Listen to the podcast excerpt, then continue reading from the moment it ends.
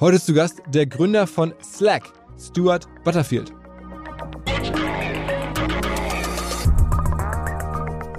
Slack's revenue is now you know, run rate of well over a billion and a half dollars a year. To get to 10 million, to get to 100 million, and probably to get to 200 or more was entirely product led. And I, you know, I think even now, marketing led growth, sales led growth probably accounts for 25 or 30% of Slack's growth, and, and, product is still the other 70, 75%. The best case scenario for any sophisticated piece of software, like something like Slack, is to limit the number of available options in a pretty dramatic way until people understand that first set and then you know, kind of layer things on.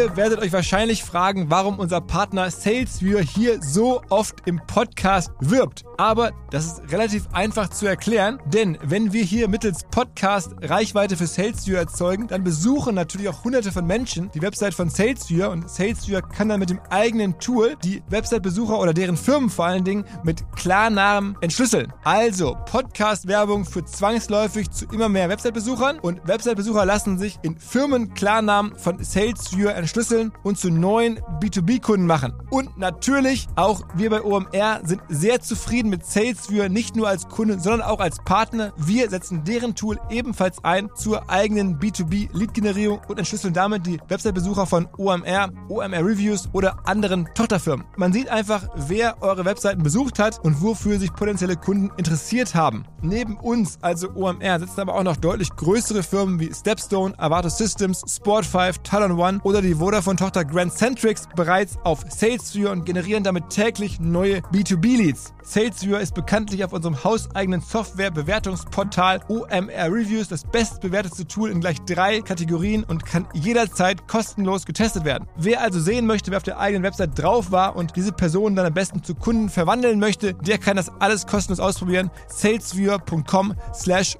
OMR. Zurück zum Podcast.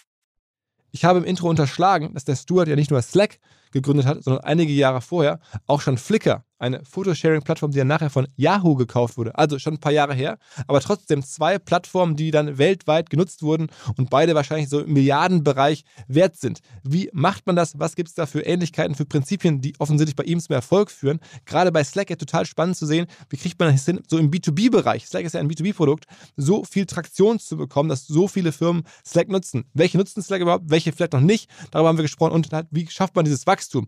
Aber auch, wie und wo lebt man eigentlich als als amerikanischer Digitalmilliardär, wie blickt man auf die Welt, wie blickt man auf Deutschland, woran investiert er sein Geld, woran glaubt er politisch? Ganz viele Fragen. Würde er seine Kinder ähm, auch den ganzen digitalen Apps aussetzen oder macht er das vielleicht alles ganz anders, was ja so als Gerücht häufig mal durch die Welt geistert, dass die ganzen amerikanischen Superstars ganz anders leben, als man das so vielleicht denkt und gar nicht ihre eigenen Produkte nutzen und so weiter. Am Ende auch natürlich eine Folge, die englischsprachig ist. Und wir wissen, dass englischsprachige Folgen häufig weniger gehört werden als deutschsprachige Folgen. Deswegen machen wir nur englischsprachige Gästinnen oder Gäste, wenn es wirklich herausragende Gespräche und Persönlichkeiten sind. In diesem Falle glauben wir als Team, war das so. Deswegen gebt dem Podcast bitte eine Chance und damit direkt rein ins Gespräch mit dem Stuart. Hi Stuart. Hello, thank you for having me. Where am I finding you? In uh, Aspen, Colorado, my home. Um, a move I made uh, the end of 2020, so definitely a, a pandemic move. So, you, so your new office is in Aspen, and the company headquarters is in is in California somewhere. Yeah, I mean my my home is in Aspen. There's no uh, no office. I mean, I guess so, except for the room in my house. Okay, okay. So, but you spend most of the time there, and, and then you sometimes commute to California.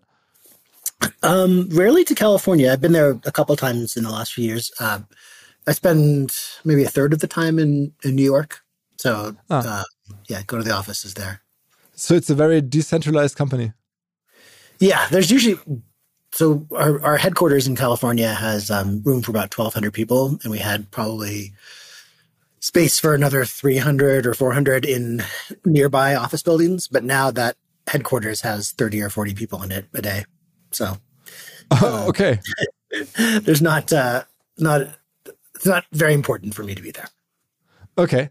When uh, German people read your story, it sounds like this fairy tale or this this ideal vision of an American founder from Silicon Valley. Like you grew up on a farm and, and, and no TV and, and no, no no no electronics, and then all of a sudden you came to Silicon Valley. You learned you learned programming as a kid, and then you had those those superstar companies. Is that truly the fairy tale everybody thinks it is? No, I don't think so. um, I mean, I've been, I've had an incredibly um, fortunate life, and I think that a lot of it relies uh, on just excellent timing. So not timing that I controlled, but just I started um, university in 1992, so just kind of even six months before the web started taking off as a popular phenomenon. Um, so was there right when it started, and I think that kind of set me up for a lifetime of exploring the use of computing technology to facilitate human interaction. Because what I saw there with Usenet and IRC and email, um, and then a little bit later, the web was the ability to transcend time and space. And, and even though I grew up in uh, British Columbia, which is kind of on the far western edge of North America and you know further on an island, um, and felt very provincial and, and disconnected from the from the main parts of the world, uh, we were able to instantly connect with anyone. So, you know, for the 30 years that followed, it's been massively multiplayer games, massively multiplayer photo sharing, massively multiplayer workplace software. Um, it's all about the use of computing technology to facilitate human interaction. Do you think it plays a role or played a role that like your childhood was so free of of uh, you know electronic gadgets um, and would you like apply the same to your kids today? Um I, I, don't know so much a product of the time. Mean, there there weren't very i was born in 1973 so there weren't really um, uh, electronic gadgets. You know there obviously there's things that plugged into the wall but TVs were cathode ray tubes and like you know large and heavy and um my 16 uh, month old has an almost supernatural affinity for anything that has a screen. I'm sure anyone who has young kids has noticed this. It's really, it's kind of bizarre. Yeah. It must hit some very low evolutionary part of our brain. But um, uh, I think I'm hoping that the kids of this generation are a little bit better off or better equipped than we were to cope with all this digital technology. Because if you're anything like me, Philipp, you spend far too much time on your phone, um, far too much time online. And I think that uh, with most technologies, if you look back literally through all of history, when they first become available, we get kind of all of the consequences, all of the good and all of the bad. If you look at the early days of the Industrial Revolution, the pollution killed people, you know, like the rivers caught on fire and stuff like that.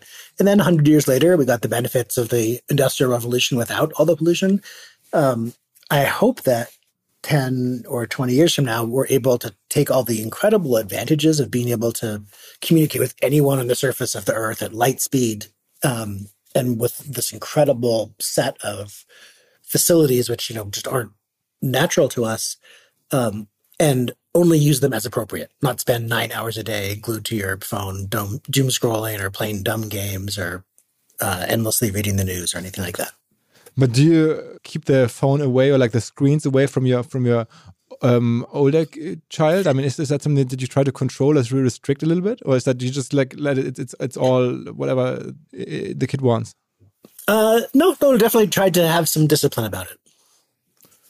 So two hours a day, thirty minutes a day.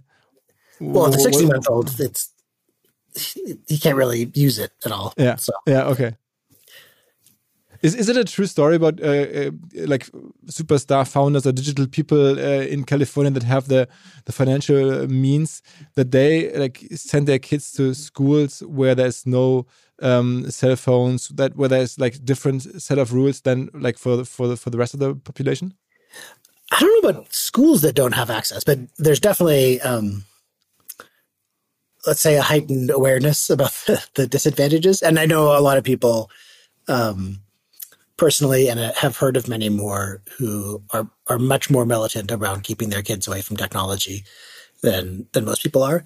I think there's a little bit of a question of resources there too, because if you um, are working two low wage jobs um, and can't afford childcare, um, it's pretty hard to say no to putting your kid in front of the TV or giving them yeah. an iPad or something like that.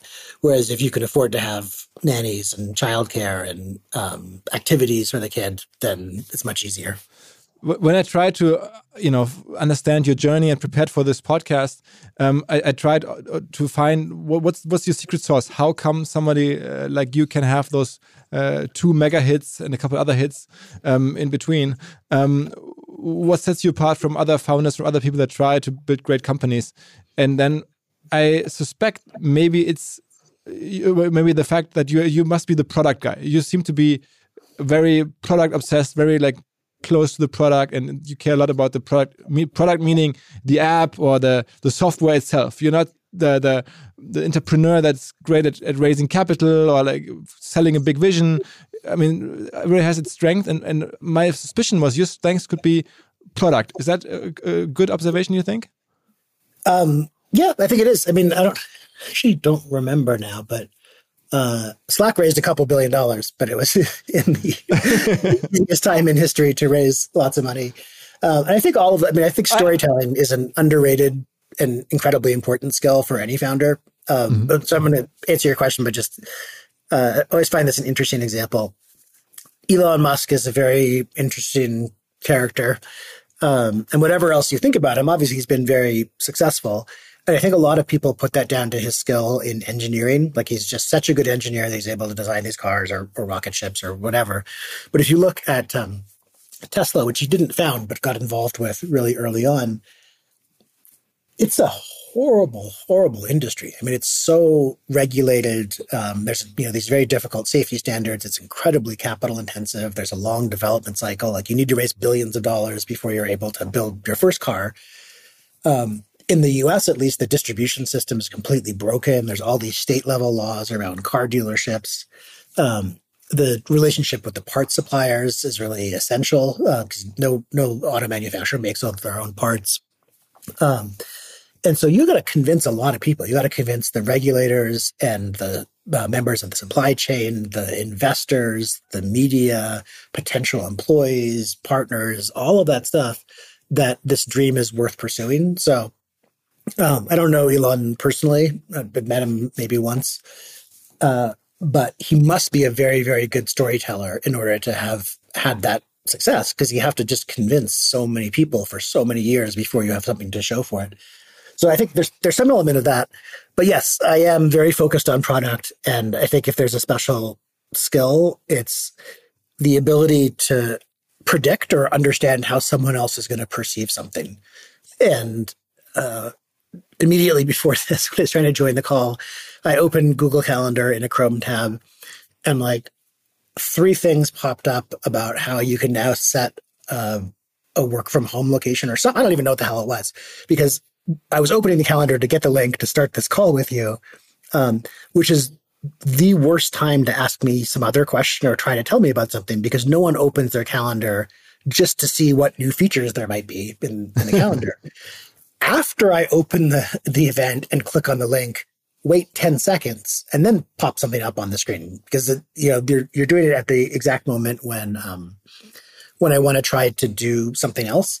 And it's such a trivial example, but you'd be amazed in the context of software development how many times teams will propose to announce something to a user inside of a menu, you know, which they only would have ever opened if they already had a pre-existing intent to do something. So your your uh, pop-up um, can only be interfering with their existing intent, and I think it's hard for a lot of people to really um, separate what they want as the producer of the app, you know, someone to watch more ads or spend more time in the app or something like that, and the goals or intentions of the person using it. And obviously, I think there's a path where you prioritize the latter. You prioritize what people actually want to do. They're happy with it, and then they continue using it, and you're not, you know, kind of struggling to to get them to do something or to force them to do something outside of Slack, what's the best product in that sense that you've come across that you look at and say, look, that's really well designed product? Well, I think if you look at it in a holistic way, Figma is just really amazing.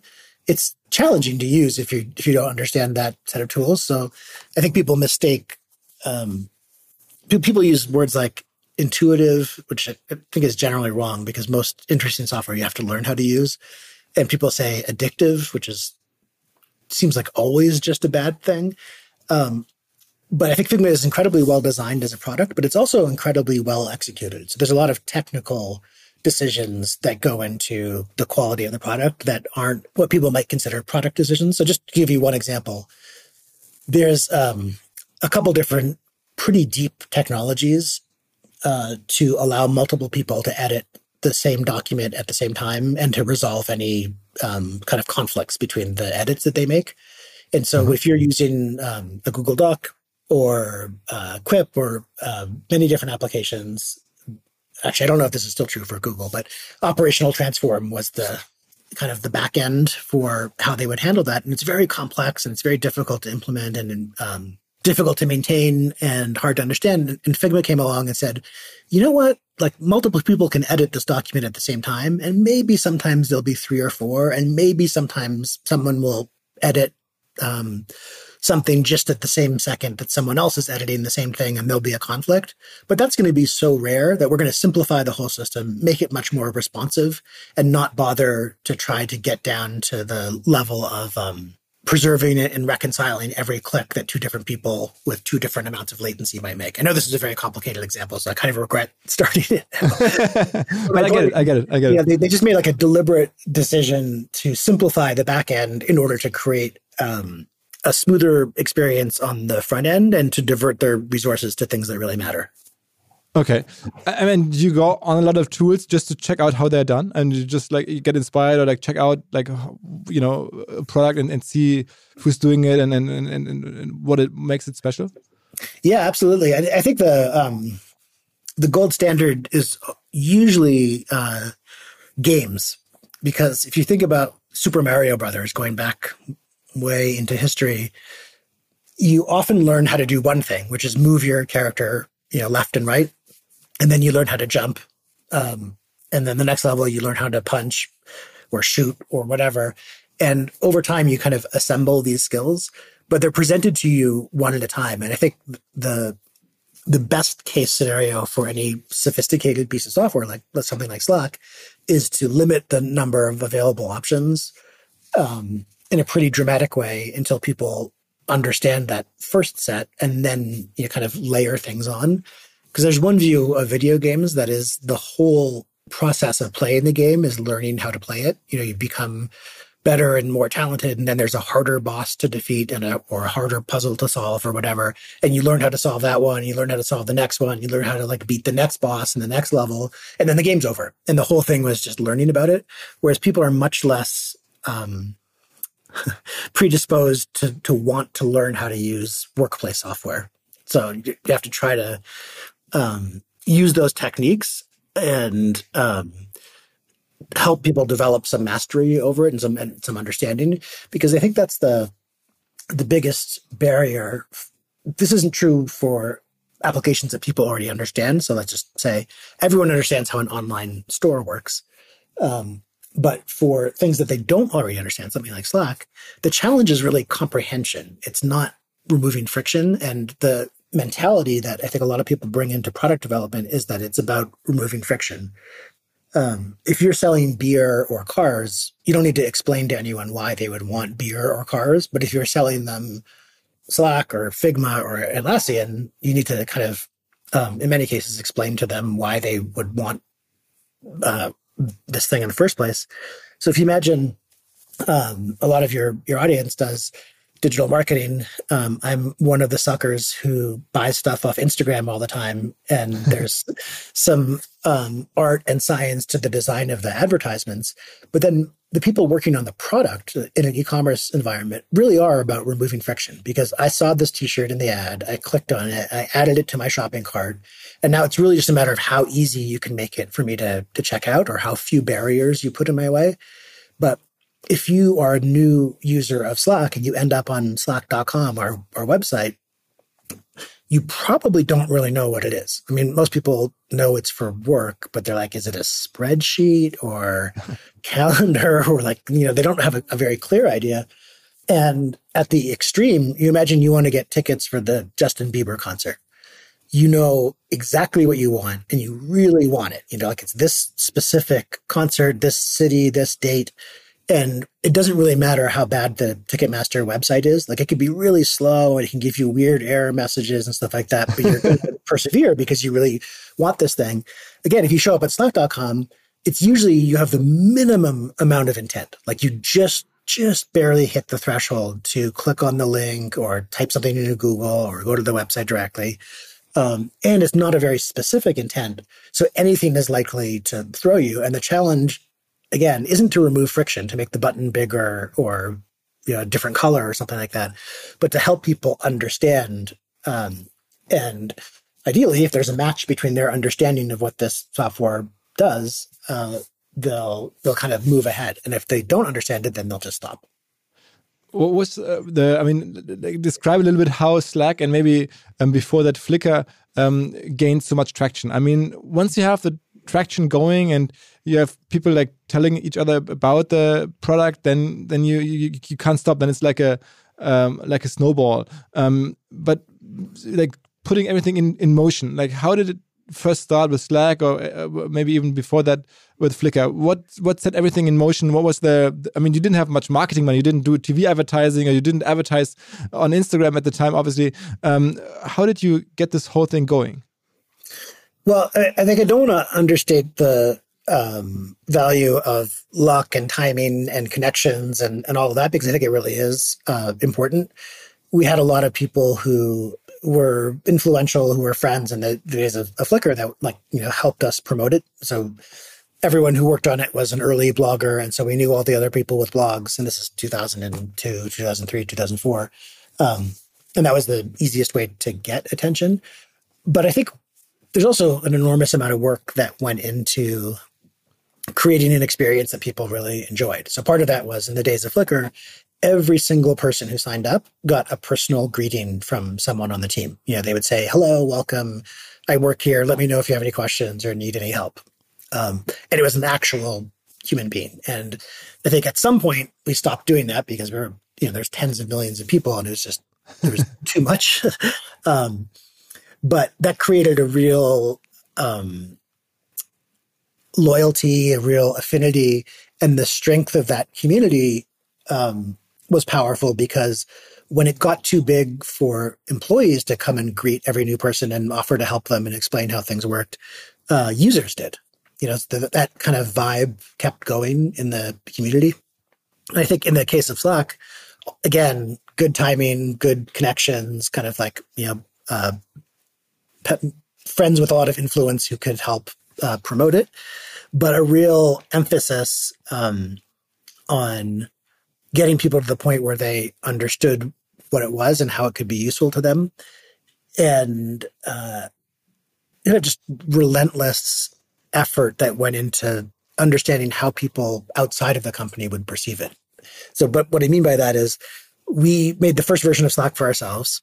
Um, and then we, as soon as, you know, like five months into the development process, we tried to convince other friends at other startup companies to try to use it and then give us feedback. And um, we would look at what worked and what didn't work and what they you know what kind of preconceptions they had coming into it. Um, maybe even before our open beta period we got a, a company called Rdio, which was an old streaming music service that sadly went out of business.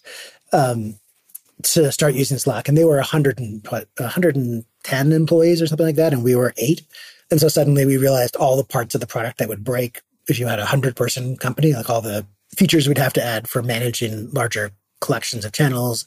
Um, and we got friends in different industries and we got you know, new users in different industries and, and took what we learned and just really put almost all of the emphasis in the early days in getting people over that initial hump. Um, I think in both cases, and really in everything in life, there's usually some kind of magic threshold where if you get a above point. It, yeah, like things get easier. And if you're below that threshold, things go, you know, uh, are much harder for you. And, you know, all I mean is in the case of Slack, um, we got some early users excited. And so they started using it and they were retained and investors liked that, which means that they wanted to invest. And so we got more investment and that caused the press to write about us. And that made it easier to attract, um, great employees. And that meant it was easier for us to create a great product and make more customers happy. And so we grew the customer base and we got, you know, blah, blah, blah, blah. Well, the other, you know, if you're below that threshold, um, you don't get the traction with users and um, investors don't want to invest and you don't get the press and it's harder to attract good employees and you kind of end up in a in a death spiral. Um, and no one can tell you exactly where that threshold is. You have to intuit um, where it is and, and what you need to do to get on the the right side of it. But i see that in everything. You know like if you're trying to recruit an employee the behavior you care about is binary. Either they take the job or they don't. You know, either the customer decides to pay or they don't. Um, they decide to keep using it or expand their usage or they don't. But the inputs are all continuous. And so people, I think, dismiss little aspects of the experience um, because they think, well, this couldn't possibly be the reason why someone wouldn't buy the product or take the job or or whatever. Uh, but often it can you know, because there is just uh, hundreds of little um, factors that influence people's decisions, and any one of them could be the um, the critical factor. So there's a, a much wider range of things that truly matter to the entrepreneur than they might anticipate at first. Unser Partner Vodafone, also die Kolleginnen und Kollegen aus Düsseldorf, haben eine neue Kollaboration am Start und zwar mit Microsoft. Viele kennen und wissen das schon zu schätzen, also die Vorteile von flexibler Zusammenarbeit in Echtzeit, Cloud-Datensicherung, Updates und so weiter. Das alles steht zur Verfügung natürlich für Vodafone-Kunden oder solche, die es werden wollen. Außerdem hat es den Vorteil, wer jetzt zu Microsoft migrieren möchte. Vodafone-Geschäftskundenexperten helfen dabei, auch bei der Migration von Daten und Mails, all diesen Themen und auch im laufenden Betrieb wird man natürlich nicht alleine gelassen. Vodafone supportet jetzt auch Microsoft 365 ganzjährig für seine Kunden. Ein Argument, glaube ich, für Vodafone, auch ein Argument für Microsoft 365. Wer sagt, ich bin schon Vodafone-Kunde oder ich bin interessiert an Microsoft, informiert euch. Alle Details stehen unter vodafone.de slash Microsoft 365, also Microsoft 365 in Zahlen. Zurück zum Podcast. Do you think you'd have a third like home run uh, in you in, terms of like a, third company that would also like take off like that? Um, yes, but um, that's less because I'm so confident about my like special genius or something like that, and more just I have so many advantages now. You know, like um, easy for me to raise money. Like there's zero challenge in that. There's zero challenge in me getting attention from the press or getting you know people to write about it or to um, to get people to try it. And It's much much easier for me to convince talented people to come work on the project and and all of that. So there is like this um, uh, advantages that keep on accruing to people. Okay. Um, but is that something that you can, you can imagine doing, or are you going to stay on with Slack for for, for a longer time? What's what's the plan? Um, no, no special plan right now. Um, uh, definitely not interested. I have no idea um, that I'm dying to pursue, or no company that I'm like waiting to to start. Um, I'm 49, so maybe I'll do another one um, maybe I won't. I would love to take a year or two off at some point, though, to um, to travel, spend time with kids, and and stuff like that. Because obviously, that hasn't been as easy as it could be over the last uh, fifteen years. I can imagine. Um, there's this. I mean, just just continuing the conversation a little bit on on product. Um, there's this uh, this new. I don't know. I, I, I perceive it a little bit as a buzzword. It's called product led growth. Is that mm -hmm. something that you've um, come across as well and that you applied or that you that you look at? Yeah, I mean that that was definitely the basis of Slack's success because we um we tried like big advertising, um, like TV ads and things like that once we were already successful. And I I don't know that they had a huge amount of influence. But when we were small, obviously we couldn't afford that. Um, and you know, going back to something I said at the beginning, if you're trying to sell someone beer or cars, you have a huge advantage because they already know why they would want it. So it's just like why why this car or why this beer, whereas um, no one knew that they wanted channel based communication hubs for work or like whatever you want to to call that that category. So um, advertising just didn't work. You know, we would we tried buying um, AdSense and Facebook ads and, and other stuff back in 2014 when we were first getting off the ground. And um, the only way to to get growth was to have it be led by the product. So part of that is built into Slack. If you get a five person team inside of a hundred person company to start using Slack, then the objective obviously is to expand to all hundred people.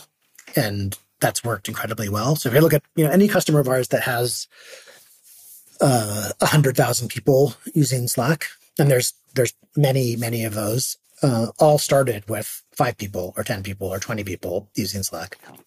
Um, and the second part is when someone left a company that was using Slack in the early days and joined a company that wasn't using Slack, which was most companies, then they would say, Oh, the way we're working here is crazy. We really got to try Slack. And they would keep on agitating until um, their new employer tried using it. And, you know, that would take off as well. So I think if I look at um, Slack's revenues now, you know, run rate of well over a billion and a half dollars a year, to get to 10 million, to get to 100 million, and probably to get to 200 or more was entirely product led. And I, you know, I think even now, um, marketing led growth, sales led growth probably accounts for 25 or 30% of Slack's growth and, and product is still the other 70, 75%. And what was the what was the most important hook? I mean, you said that you aim at five people using it. Uh, so your KPI must be we need to get five people on Slack within a company. Um, but what was the mechanism mechanism to to make that happen or to to, to achieve that? Well, also going back a little bit, trying to, to build comprehension about what it was for and why you would use it. So um, there's a bunch of, to me, once someone points it out, there are really obvious advantages to using something like Slack. So the alternative to Slack, certainly when we started, and it's still for most people today, is email. And one advantage of Slack is imagine you join a company. Um, you know, doesn't really matter if it's big or small. If they're using Slack, you have access to all of this rich history. You can search through you know, if it's a large organization, millions or tens of millions or even hundreds of millions of messages, you can scroll back over the last six months of conversation of your team. You can see um, the social expectations and how people treat one another and the patterns of communication. Whereas if you start a new job where the principal means of communication is email, you start with nothing, like an empty inbox. And if anyone um, wants to give you any of the history, they have to manually forward emails one at a time, and they're all like janky and indented, and you have to read from the bottom up, and um, that's a huge advantage. The other one is people over time develop channels where everything matters to the organization. Um, and so you, there's always a place to go to ask your question or to get caught up on something or to give your update. Whereas in a world of email, that just that isn't as true. I can keep going with these, but each of those were things that we had to explain. And if I explain them the way I just did, it's, you know, unless someone's already interested in what I'm saying, they're not going to listen because it's boring. Um, so you need to find ways to get little fragments of that into people's heads so that they take the next step. And obviously, if what you're trying to do is get two or three or four or five people to start using it in the beginning, um, it's really about when they send an invite and prompting them to create a channel and what they should put in the channel and um, helping kickstart those those behaviors. I looked through your um, Twitter uh, feed, and you mentioned a book and or a theory, a marketing theory that you applied today, or that is, plays a role for you up until today. And the, the book is called Positioning. Uh, can you say a few words? Uh, a few words why positioning is so important to you, and what positioning means? Yeah, I, um, I think it really, really matters uh, what's in other people's heads, and um, there's this thing that, that internally at Slack we call the owner's delusion, and that name came from um, someone's reply on Twitter. Unfortunately, that person deleted their reply, so now I have no idea who it was who first came up with the phrase. But I had posted on Twitter this, I don't know, eight years ago or something. Ugh, I hate restaurant websites because there's only four reasons you would ever go to a restaurant's website. It's like, what days are they open? What's their address? What's their phone number? What's on the menu? But when you go to a restaurant website, it's like the slow fade in of like a Ken Burns effect over a photo loading in the background, and there's music, and it says like, "Please wait while we create your multimedia experience" or something like that. This is honestly, this is less of a problem in 2022 because um, Google Maps and Google Local and, and, all the competitors have just aggregated all this stuff, and um, restaurant uh, website service creators have focused on stuff that really matters. But there's this real disconnect between what people wanted and the experience. And I, I was really curious how do people end up here? Because the people who make the restaurant website and the owner of the restaurant must themselves have gone to other restaurants' websites because they wanted the phone number or the address. Or um, so why do they think that other people are going to want to sit through their dumb, you know, multimedia experience at the beginning? And the phrase that someone came up with is is the owner's delusion. Like we tend to think our thing is so precious, whereas on the other hand, when you're you know um, click a link in a tweet to a news article or something like that, and there's an ad at the top, maybe you give it 80 milliseconds of attention, and if some subconscious, preconscious perception processing part of your brain warrants it, you'll look at it for another 200 milliseconds or something like that. Um, and then if it seems like it's something really interesting to you, then maybe you'll spend a whole second looking at it. But most of the time you just ignore it. You know, most of the time when a dialogue pops up in a app or a website, people just hit enter right away to get rid of it without even reading it. Um, but when you're on the creator side, you feel like people are going to have infinite patience to read everything that you um, write and kind of interpret. And people put all this useless um, marketing terms in the description of their product, which don't aren't helpful at all in, in help you know getting people to understand what they're looking for. So um, that uh, that challenge that uh, prejudice towards believing that your thing is so interesting and so important that other people will give it infinite time and attention is maybe the biggest impediment to getting new products off the ground for people and not just really centering what they're going to think and, and their priorities and um, uh, what their perception is. So going back to the book, positioning, it's really about what is the hook? Like, why does someone remember your thing? And especially when it's something new, it's very, very difficult to create the mental space inside of someone else's brain to persist your idea, especially if they don't understand it. So that's why you, you, you know, people will explain a movie like it's like Jaws meets Star Wars, or they'll explain a startup, it's Uber for pets or something like that. Because it's much easier to take concepts that already exist in your mind and combine them in order to to create this new thing than to start totally from from scratch. It, it sounds like Apple must be the perfect company that follows all the advice in this book perfectly. Yeah, I mean, I think that um, Steve Jobs has a reputation as a product genius, and I, I think he's obviously very good at product. He's definitely a marketing genius, and I think that's the uh, people talk about product market fit, and if you imagine, you know, the yin yang symbol on the Korean flag. Mm-hmm. Um, that black and white circle with a um, interlocking shapes. To me, there's this, there is like a surface between the market in the minds of human beings and the product.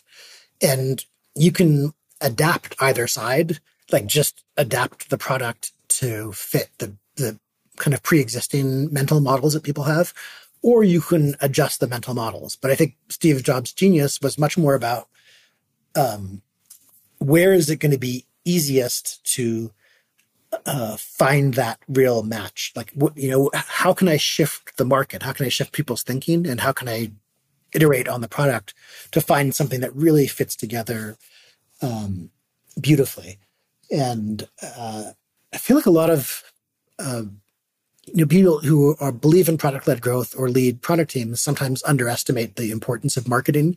And by that, I don't mean just getting attention, you know, or advertising. I mean, in a much more holistic sense, what do you call this thing? How does, how are people supposed to understand it? What are the aspirations behind it? Um, there's a book, uh, I can't remember the name of the author right now, but um, who do you want your customers to become? And it's an interesting question because it's like, okay, before people use my product, they're like this. And after they use their my product, they're like that. What is that? Uh, and so we thought about that a lot at Slack. We want them to be more confident, um, more aware, to have better relationships with the people that they're working with. And as you start to answer those questions, to think about um, who you want your customers to become, it's much easier to think about the advantages of your product in their terms rather than like a long list of features or things that you think are are cool. Okay, is Apple um, Slack? Is Apple using Slack? Um, I can't say whether they are or not because if they were, we didn't have rights of publicity. But you can read lots of articles in the news about Apple's use of Slack. Um, okay. What customer are you most proud of? you know, unfortunately, we don't have the rights of publicity over a lot of our customers. But if I, you know, look around, um, I mean, just like the, the whole world, the leaders in in more, more or less every industry. I mean, obviously, Slack has done very well in technology and media, and I'd say we have ninety ish percent market share in in tech, and probably also in in media, like every newsroom in the world. But the world's largest issue of credit cards, and you know, I think I'm not sure what the current number is. I think eight of the top 10 telecommunications companies around the world, um, eight out of the 10 biggest retailers in the world, uh, all, all in on Slack. So like a huge number of companies that I really admire. Um, and then on top of that, uh, probably I'm not sure exactly what the percentage is. Let, let's say at least 80%, but I think it's probably much higher than that of every academic research lab in the world that worked on fighting COVID, like epidemiologists and virologists and um, uh, people tracking the spread or testing new compounds were all using Slack. So, uh, you know, 200 and something thousand customers um, and many of the biggest companies in the world. But obviously, there's only 500 in the Fortune 500. So when we talk about 200,000 customers, it's an enormous variety, you know, including like very classic German Mittelstand industrial yeah. manufacturing firms. That was my next question. I mean, how developed in that sense, in the Slack sense, is the German market? I mean, are you like, what's the market penetration you, you have here? I mean, of the biggest German companies, are you at, at 50% of them or 60 or what is it? Um, well, I don't know if you still count um, the UK as part of Europe or not. So if you count the UK as part of Europe, then uh, Germany is our, our number two market in Europe. If you don't, then it's our our um, uh, number one. But uh, 26 of the DAX 40 are paid oh, customers. So, yeah, okay. like 65%. Um, and uh, a lot of companies that we're allowed to name that, that people would know you know, Delivery Hero and HelloFresh, um, Jägermeister, Trivago. Um, okay. Yeah. Have you have you noticed that there's a a German company from a small um, eastern German city called Chemnitz. The company is called Staffbase. They're like a, unicorn by valuation now. Um, and they are providing a similar service, uh, except that it's uh, focused uh, for, for mobile. Uh, similar service to Slack, you mean? Yeah, yeah. I have not seen them. No. Oh, Staffbase. You, you, you, need to take a look. Okay. Um, Staffbase is, I mean, it's it's a it's a German company. It's it's last valuation was I don't know above one billion, and um, international investors. Like recently, I had the the German head of General Atlantic, the growth um, uh, equity company, um, and he told me about uh, the company and how how bullish he is, and and and I thought I'd, I'd ask you that question because it seems to so be. So it looks like it's for more like frontline workers. Yeah, uh, yeah people yeah. in retail or, or food service or factories or warehouses or delivery. M- mobile, mobile. I mean, let's let's call it like mobile focused work. Yeah, or maybe you Yeah. don't have a computer in in the in your hand, or you don't have a, a desk, but you have other, other working situations. Yeah. All right, so I should figure out if they're a Slack customer or not. can, yeah. Can you look it up now? Uh, yeah, I'm just waiting for Slack to, to start. Okay.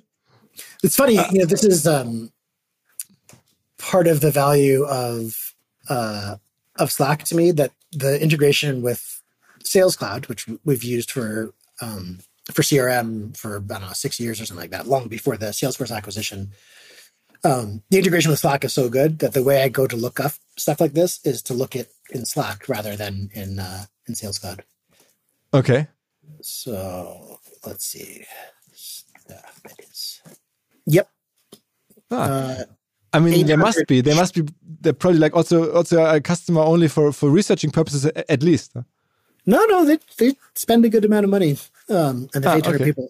I think if if um, if they're really optimizing for mobile workers, um, it, it's probably not going to be also optimized for software developers, and the integrations that people create with Slack um, are enormously valuable. You know, like a like uh, IBM has 350,000 people using Slack, and something like 10,000 custom integrations, so ones that they created to integrate their internal software with, with Slack. Um, and the same thing is true for pretty much every software developer. So whether it's bug tracking or build and release tools, continuous integration testing, monitoring and alerting, like there's all these categories of software that integrate really well um, and that make it uh, teams that develop software much more powerful. Wh- Who's the biggest competitor to Slack today? You would say. Um, Microsoft Teams, but it's funny because it in from Microsoft's perspective, they really want people to believe that it's an alternative to Slack. It's it's not really. So like there's if you think about our large enterprise customers, almost all of them are Microsoft customers. Um, like 95 plus percent. And of those, the overwhelming majority are Office 365 customers. And of those, the overwhelming majority have Teams. At Slack, the company, we use Zoom for video calling. And so a lot of our customers use Slack. Um, and then they use Teams for, for voice and video calling. Um, so there's not really uh, kind of what we think of as big competitors. So it's your own category in the end. Yeah. And that's it has pluses and minuses. You know, going back to the beginning, if, if it's not an existing category, then you have to convince people that they want the category before they think that they might want your product. Was mir bislang überhaupt gar nicht klar war, ist, jeder Hersteller von Produkten jeglicher Art kann ein Volksprodukt sein in Kooperation mit der Bild. Das ist insofern natürlich spannend, weil die Bild eine Wahnsinnsreichweite hat, fast 50 Prozent der deutschsprachigen Bevölkerung erreicht und halt dieses Label Volksprodukt vergibt an Partner. Seit 21 Jahren machen sie das. Mittlerweile gibt es 220 verschiedene Volksprodukte und es werden weitere gesucht. Es gab schon Zahnbürsten, Volksakkus, aber auf der Website habe ich gesehen, sie suchen zum Beispiel einen Partner für eine Volkszahnzusatzversicherung oder für eine Volkspizza oder für einen Volksstaubsauger. Also, wer solche Produkte herstellt und auch in größerer Kapazität produzieren könnte, denn erfahrungsgemäß spricht der Verkauf nach einer solchen Kampagne ziemlich an, wendet euch bitte an einen Vermarkter der Bild. Die Firma heißt Media Impact und Media Impact sagt übrigens auch, dass 80% derjenigen, die schon mal eine Kampagne in dem Bereich gebucht haben, das wieder tun. Wer jetzt hier erstmals von dieser Möglichkeit gehört hat, bekommt auf seine erste Buchung auch ein Media-Bruttovolumen von 220.000 Euro on top. Wendet euch dazu bitte direkt an Media Impact ein Wort.de slash Bild slash Volks-Produkt und erwähnt einfach im Gespräch mit den Ansprechpartnern und Ansprechpartnern dort, dass ihr über OMR kommt und dann gibt's diesen Zuschlag. Zurück zum Podcast. Let's spend the, the last few minutes a little bit on bigger questions outside of, of Slack and, and, and, every day like competing and, and building, uh, making Slack bigger. I mean, a, I mean, after you sold uh, Slack to Salesforce, and you mentioned that you sold it to Salesforce because you wanted to accelerate the growth. Um, you're like now like a man with a lot of financial means, and I, I can I can tell that you you give away a lot of money here to to all kinds of causes. Um, what's what's the like now your your vision for for your life and that you have all these possibilities all these resources what has changed what's your thinking for the next couple of years except for like executing executing slack for a little longer um i'm still getting used to the idea and i think there's um interesting questions in philanthropy because there's uh, this thing called the effective altruist movement, mm-hmm, mm-hmm. and it was very much. I studied philosophy back in in college, um, and this is very much um, kind of utilitarian. How much human suffering can I alleviate for spending one dollar? Um, and so when you ask that question, you often end up with stuff like buying malaria nets in, in Africa because it's very cheap to buy them and they are really effective at preventing kids from getting malaria infections and then the kids don't die. So there's some of that, right? Um, some uh, probably basic research, um, medical research, fighting cancer, things like that. Um, and then there's real addressing inequality and, and poverty alleviation. But I'm not sure if you can really, given how much um, suffering there is in the world and, and how much opportunity there is for humans to really make the most effective decisions. Because I think uh, something that really resonates with me is the idea that the the purpose of life ultimately is creative expression. And John Adams, who is the second president of the United States, has this quote, which I'm going to paraphrase because I don't remember exactly how he said it. And um, it was something like I must study politics and war so that my sons may study commerce and um, navigation so that their sons may study porcelain and tapestry and poetry. And what he means is there's kind of this base state of society, um, very much like Maslow's hierarchy, if you're familiar with that, where there's mm-hmm. like, you know, uh, food and shelter are, are down at the bottom and then social belonging is in the middle. And at the top of the pyramid is self actualization. But what Adams was saying was okay, first, politics and war. Once we've kind of settled and, and have a, um, a society that works, then it's really about creation of wealth and commerce and the economy. And the reason that we do that is so ultimately that people can, in his era, create, you know, tapestries and, and porcelain objects, but that could be create music or poetry or other forms of play or, um, you know, really any amusement. Yeah. Yeah. Any, well, anything that's, that's a, a creative expression. I think that people are their, their happiest. So I'm really interested, excuse me, in how to promote that because I look around the, the US and, um, there's not very many schools left that teach music. Um, there's not very many schools left that that teach art in any significant way, and I think that's really uh, a shame because it's it, it feels so important to people to have some kind of creative outlet. Are you concerned about the state that the U.S. is in currently? I mean, if you're sitting here in Europe, we get all these reports. I mean, like we are in a, in a warlike situation as ourselves, but like I mean, looking at the U.S., it feels like there's such such a you know yeah, I mean, definitely. I mean, I also look at um, Hungary and Italy. Um, so I mean, I think I feel like this is a, a worldwide phenomenon, probably U.S. led. It it feels a little bit hopeless politically. Um, certainly, I'm not sure what to what to do about it, and um, if I take any comfort, it's from the idea that uh, people have felt like this a lot. You know, like if, if we say this is the most divisive point in American history, probably the most divisive point was the actual Civil War, where people were like shooting each other. Six hundred thousand people died. So that seems, you know, worse than, than it is today. The 1960s were were really dramatic cultural upheaval and, and political upheaval as well.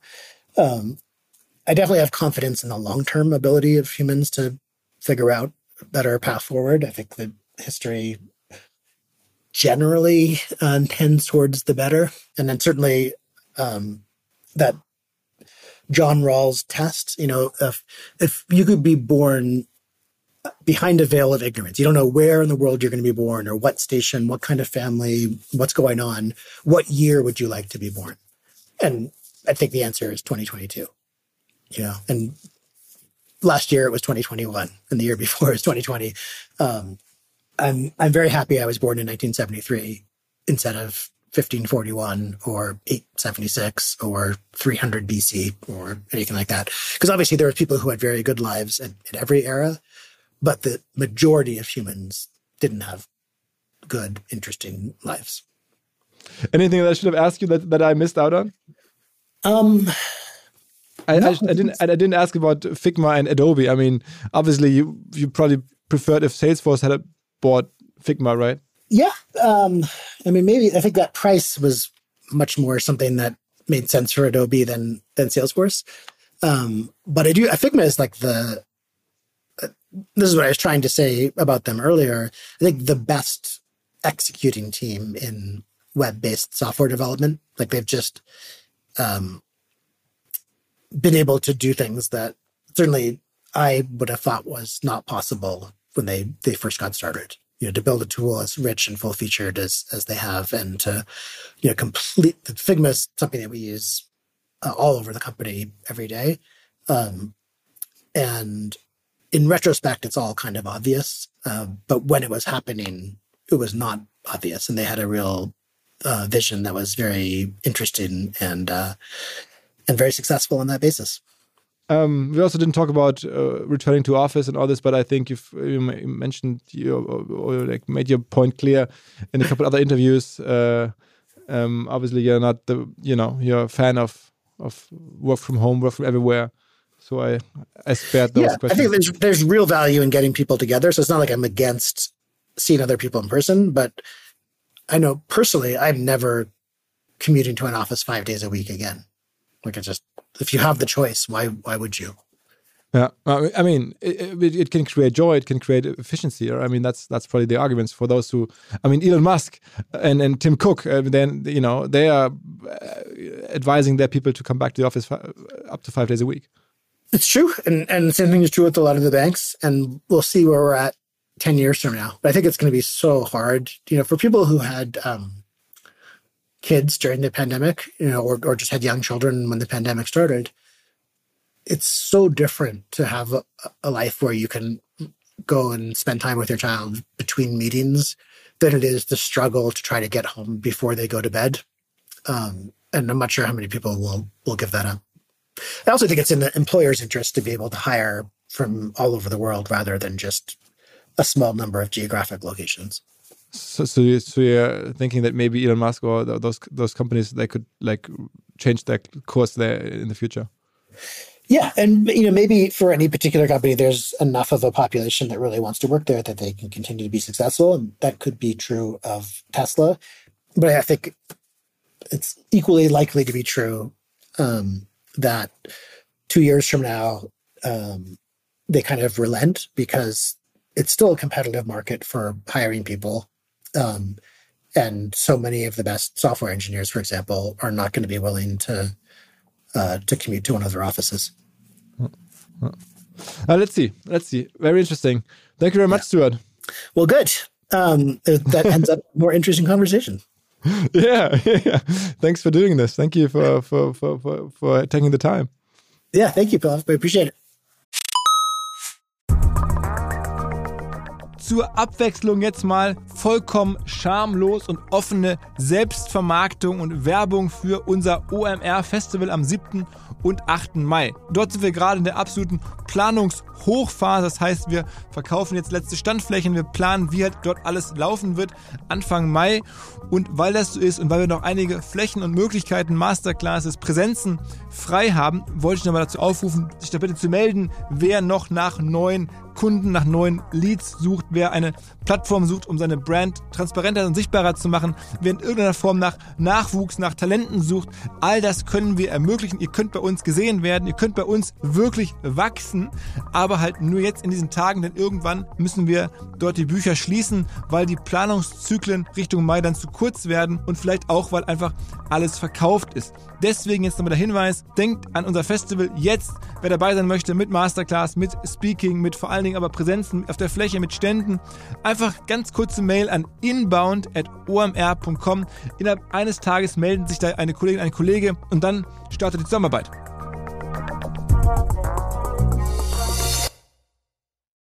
zurück zum Podcast.